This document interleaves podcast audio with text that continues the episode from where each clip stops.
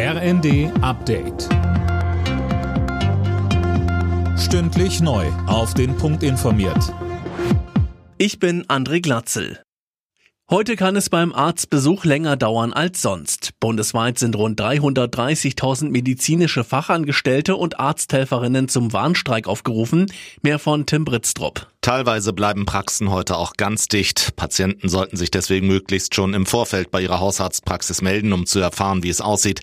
Der Verband medizinischer Fachberufe will mit dem Warnstreik grundlegende Verbesserungen beim Gehalt durchsetzen. Die Ärzteschaft hat dafür Verständnis und fordert von Politik und Krankenkassen mehr Geld für die Praxen, damit die ihre Mitarbeiter anständig bezahlen können. Lufthansa-Passagiere können zumindest erstmal aufatmen. Der Streik des Bodenpersonals an den Flughäfen in Frankfurt, München, Hamburg, Berlin und Düsseldorf endet kurz nach 7 Uhr. Die Lufthansa rechnet aber heute noch mit einzelnen Ausfällen und Verspätungen.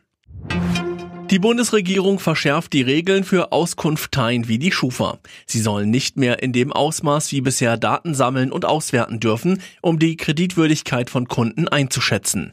Eine entsprechende Neuregelung hat das Kabinett beschlossen. Verbraucherschutzministerin Lemke sagte dazu im ersten, wir verhindern damit Diskriminierung von Verbrauchern aufgrund ihres Namens oder schlicht ihres Wohnortes. Das wird in Zukunft unterbunden und es wird für die Verbraucher transparent, welche Praktiken diese Firmen eingesetzt haben.